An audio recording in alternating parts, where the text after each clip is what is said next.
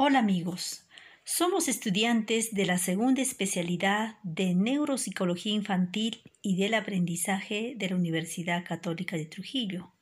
Motivados por el docente Luis Miguel Echevarría, realizamos este podcast para conocer este fascinante mundo de la neuropsicología infantil. Queremos conectar con ustedes y sumergirnos en este apasionante tema. Empezamos. El objetivo de la neuropsicología es estudiar las actividades y funcionamiento del sistema nervioso y su vínculo con el comportamiento. De esta forma, nos abre la posibilidad de entender, estudiar y planificar diferentes acciones que pueden dar respuesta a nuestros cuestionamientos. Iniciaremos con los paradigmas que marcaron el fin e inicio de periodos críticos en la historia de la neuropsicología. Según Ardilla y Rosely, 2007, tenemos cuatro periodos. El primero es llamado el periodo preclásico, hasta 1861, en donde se hace referencia a la primera alteración cognitiva en un caso de daño cerebral, específicamente una pérdida de lenguaje y aparece en la cultura egipcia cerca del año 3500 a.C. La primera vez que se identifica un paciente con la patología mencionada se encuentra en el corpus de Hipócrates, aproximadamente en el año 400 a.C., citando a dos tipos de alteraciones llamadas áfonos y los anuedos, como subclasificaciones del periodo del lenguaje. Más adelante, Antonio Oaneiro en el siglo XV refiere dos pacientes con lesión denominándolos afásicos. Cerrando este periodo y a finales del siglo XVIII y comienzos del XIX, Franz Gall formula su doctrina referida a la frenología y es considerado como el antecesor directo de la neuropsicología.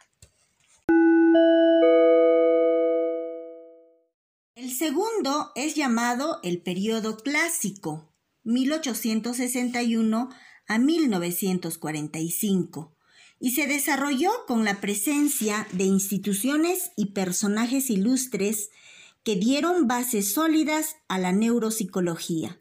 Por ejemplo, la Sociedad Antropológica de París presentó en 1861 un cráneo primitivo argumentando que la inteligencia estaba relacionada al tamaño del cerebro.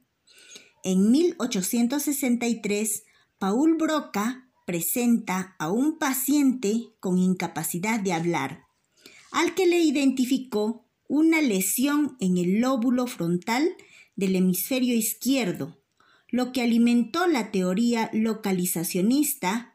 En la actualidad se conoce que el mismo caso fue identificado por Dax 25 años atrás. Como el enfoque localizacionista del lenguaje se encontraba en auge, apareció Carl Wernicke en 1874 con su tesis doctoral sobre la afasia motora y sensorial. Más adelante postularía el tercer tipo de afasia llamado de conducción y se fundamenta en las áreas relacionadas al lenguaje. El tercer periodo es llamado periodo moderno, 1945 a 1975, desarrollado especialmente durante la Segunda Guerra Mundial ante la necesidad de rehabilitación neuropsicológica. En este periodo sobresale uno de los máximos exponentes de la neuropsicología, el francés Alexander Luria, con la publicación de su libro La fascia traumática, publicado en ruso en 1947 y en inglés en 1970. Para Luria, los procesos psicológicos estaban representados a nivel cortical por sistemas funcionales complejos relacionados entre sí, pues dependen de ellos mismos. Durante este periodo, el desarrollo de la neuropsicología se expande a nivel mundial.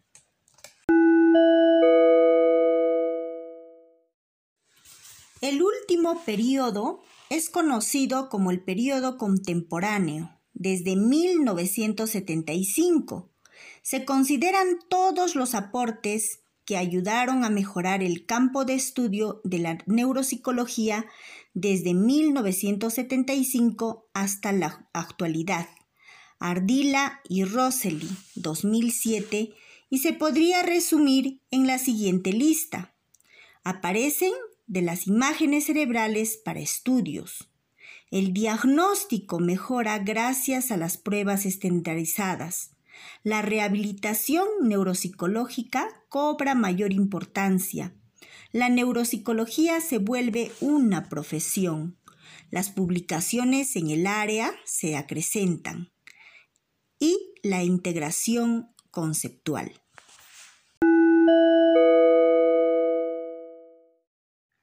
La neuropsicología infantil ha demorado en desarrollarse, aproximadamente a partir de los años 60 del siglo pasado.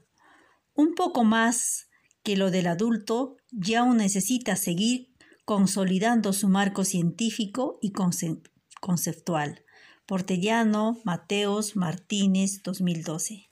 Asimismo, Kandel, Jeffsel, en 1991, mencionan que la neuropsicología experimenta un gran desarrollo dentro de las neurociencias y que durante un buen tiempo se ha observado una separación entre los profesionales que estudian los aspectos biológicos de la conducta y los que estudian el comportamiento como un proceso externo.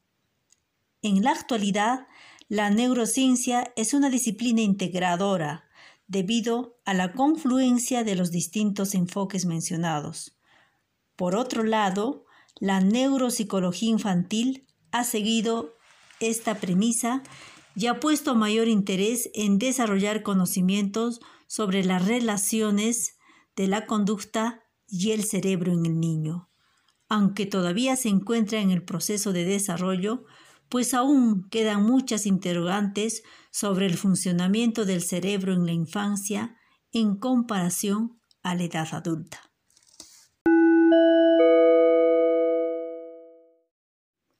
La neuropsicología del desarrollo infantil aborda la relación existente entre el proceso madurativo del sistema nervioso central y la conducta durante la infancia. Considera las variables de maduración, plasticidad cerebral y desarrollo durante las primeras etapas del ciclo vital, así como los trastornos que en ellos se presenta para diseñar o adaptar modelos y estrategias de evaluación e intervención adecuados a la población infantil. La neuropsicología del desarrollo se ha consolidado en las últimas décadas por los aportes teóricos y aplicados en la evaluación, prevención, detección e intervención temprana de los trastornos neuropsicológicos y del desarrollo de la infancia. En el panorama de la salud mental infantil, los aportes de la neuropsicología infantil y de la neuropsicología del desarrollo han sido determinantes para el abordaje integral de trastornos complejos como el autismo, el síndrome de Asperger o el síndrome de Rett y sus instrumentos de evaluación han sido ampliamente utilizados en la evaluación y diagnóstico de alteraciones psicomotoras del lenguaje y discapacidad cognitiva, entre otros. Sin embargo, es importante anotar que el énfasis en la infancia, especialmente en, la identificación temprana de alteraciones en el desarrollo, obedece, entre otros factores, al descubrimiento del científico Kennar. En 1942, Kennar, al estudiar la reorganización neuronal del sistema nervioso en monos, desde la infancia hasta la madurez, descubrió que había mayor posibilidad de recobrar la funcionalidad neuronal, reorganización, cuando la lesión se daba a menor edad. Este principio de mayor recuperación a menor edad fue confirmado luego de numerosos estudios con niños. Se le llamó principio de Kennar y constituye el aliciente para el trabajo serio en prevención e intervención de trastornos del desarrollo y el aprendizaje en niños y adolescentes. Capilla, Romero, Mauste González y Ortiz, 2003. Afirman que la valoración del neurodesarrollo infantil no es igual a la valoración, a la valoración del adulto. Plantean que si bien la neuropsicología del desarrollo tiene como principal objetivo de estudio el desarrollo de las funciones cognitivas y su relación con la maduración cerebral a lo largo del ciclo vital, se apoya en la neuropsicología y las técnicas de neuroimagen, mientras la neuropsicología infantil destaca las diferencias que existen en la maduración cerebral desde el nacimiento entre el cerebro adulto y el cerebro en desarrollo, así como el patrón inverso que se observa en el desarrollo de la sustancia blanca frente al de la sustancia gris. Ángela Cuervo Martínez, Ana María Ávila Matamoros.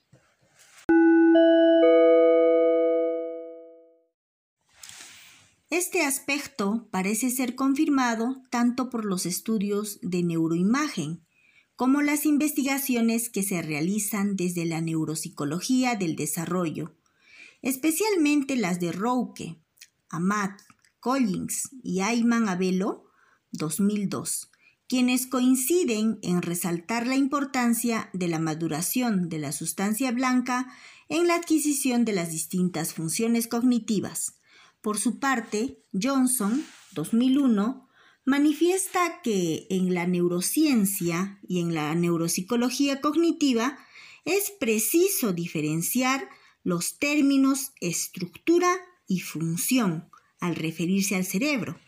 La estructura se relaciona con la anatomía y los procesos fisiológicos cerebrales y la función hace referencia al comportamiento, a los pensamientos y a las emociones que determinadas estructuras encefálicas hacen posible.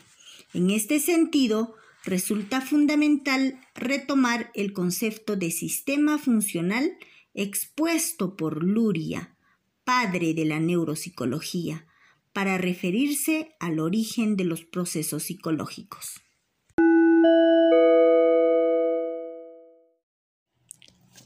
El concepto de sistema funcional se refiere al hecho de que una función o proceso psicológico no es responsabilidad de una zona cerebral o grupo neuronal específicos, sino el resultado de un sistema integrado de eslabones situados en diferentes niveles tridimensionales del sistema nervioso central.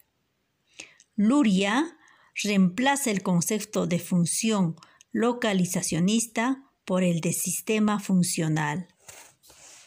Como puede verse, hasta aquí el fenómeno es suficientemente complejo y así lo expresa Gaviria 2006, reafirmando las palabras de Zuluaga 2001, quien afirma que los trastornos del neurodesarrollo son lesiones cerebrales, los cuales se expresan como trastornos neuropsiquiátricos, cuyo origen estaría relacionado tanto con los periodos de desarrollo intrauterino como con el periodo sensitivo posparto. Nótese que el término neuropsiquiátrico implica un trasfondo complejo que supera el componente fisiológico y estructural del desarrollo.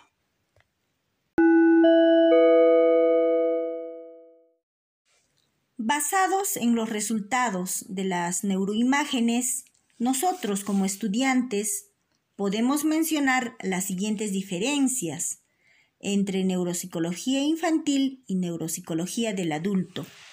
1. El cerebro del adulto tiene una consolidación estructural y conexiones ya desarrolladas, mientras que el cerebro de un niño, el desarrollo está en expansión. 2. Si se produce un daño en el adulto, el pronóstico es reservado mientras que un niño, de acuerdo a la edad, podría ser favorable. 3. Si existe daño en el cerebro del adulto, se puede realizar un comparativo entre el antes del daño y luego del daño, algo que el niño no podríamos medir el impacto del daño en función del desarrollo. Esto nos lleva a reflexionar sobre las diferencias entre neuropsicología del adulto y del niño. Esperamos que este audio haya servido para profundizar nuestros conocimientos y nos permita cuestionarnos, investigar más sobre este mundo de la neurociencia conductual. Muchas gracias por su atención.